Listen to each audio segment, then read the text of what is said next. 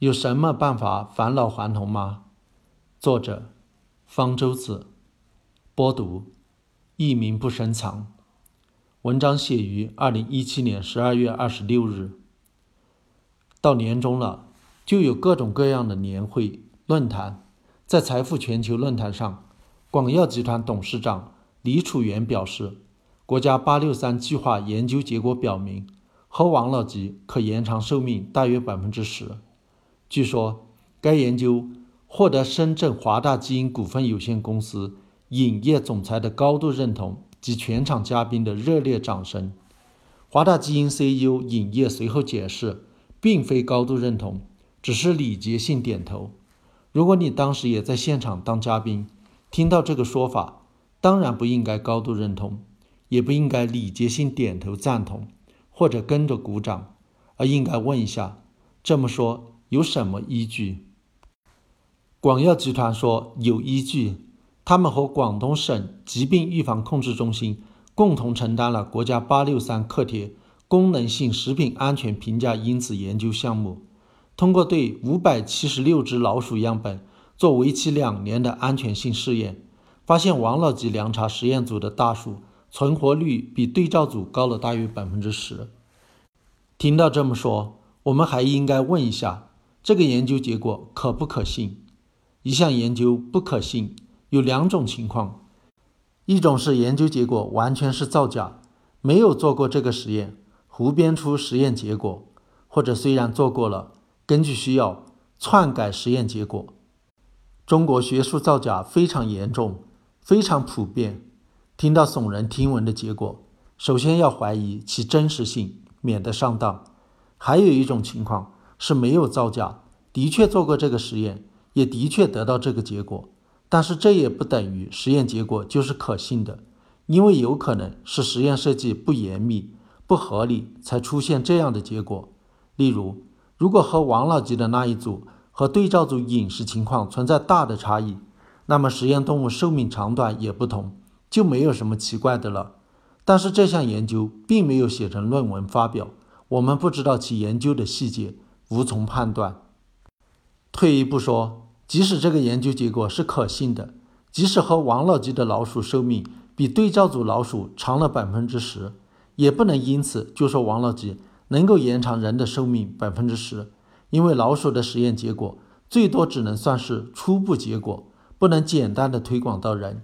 如果动物实验的结果就能作为有效性的依据的话，癌症已经被征服了无数次了。人类也已经发现许多种延年益寿的方法了。可见，说喝王老吉可延长寿命百分之十，是没有任何科学依据的耸人听闻的说法，完全是虚假宣传。相反的，凉茶里含有中药材，其中有的已知对人体有害。例如，王老吉里含有夏枯草，是一种免疫抑制剂，长期或者大量服用能使机体的免疫功能受到抑制。夏枯草还有肝脏毒性，因此喝凉茶是一种对身体有害无益的生活习惯。不良的生活习惯很难改变，没有必要也不可能去禁止。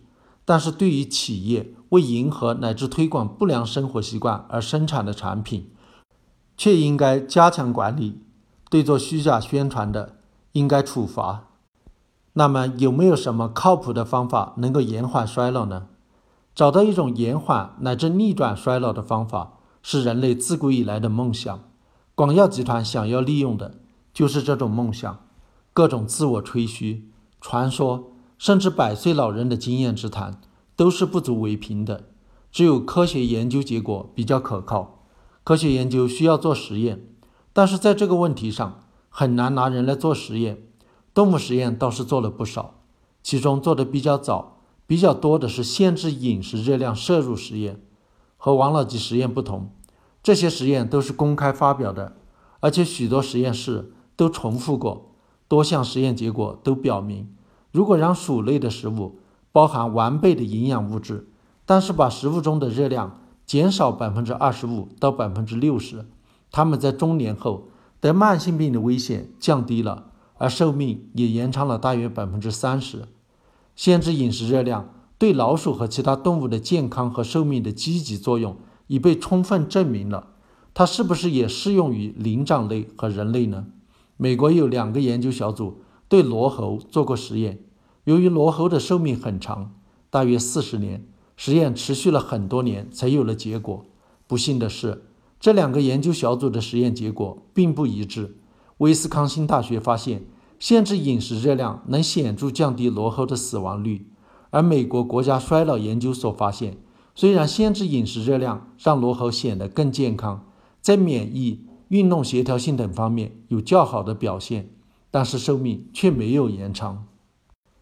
因此，我们现在还不清楚限制饮食热量是否确实能够延长灵长类的寿命，更不要说能够延长人的寿命了。即使能，这也不是一个吸引人的做法。正常人一天需要从食物中吸收两千到两千五百大卡的热量，如果把热量供应降低百分之三十。那么每天只能吸收大约一千五百大卡。如果长期如此，身体会变得非常精瘦，丧失了大部分脂肪，体内将没有足够的脂肪作为骨骼缓冲物。坐下的时候，臀部的骨骼会因为被压着而感到疼痛，走路也会感到疼痛，因为脚底没有脂肪垫着，并且总是感到饥饿和寒冷，需要有极强的意志力才能做到。而且不能保证每个这么做的人都能长寿。加州大学洛杉矶分校有一名教授拿自己做实验，身体力行限制食物热量，他声称自己因此至少能活到一百二十岁。但是在七十九岁时，就因为运动神经疾病导致的呼吸系统衰竭去世了。人们仍然想找到一种更吸引人的延缓、逆转衰老的方法。这几年比较受重视的一种方法是输血，一直有传说，有些高官富豪靠定期输入年轻人的血液来永葆青春。不知是不是受这种传说的启发，加州大学伯克利分校的研究人员在2005年做了一个实验，把年轻老鼠和年老老鼠的血管接在一起，让它们共享血液循环。几周后发现。年老老鼠的一些指标都获得了改善，例如记忆力增强，似乎变年轻了。这个研究发表后，在媒体上引起了轰动，让人觉得似乎年轻血液里有什么神奇的物质能够返老还童。实际上，这项研究并不是很严谨。两只老鼠的血管接在一起后，它们不仅共享血液，还共享各个器官。年老老鼠能够利用年轻老鼠的肺、心脏、肝脏、肾脏、免疫系统，这些都有可能让它们变得年轻。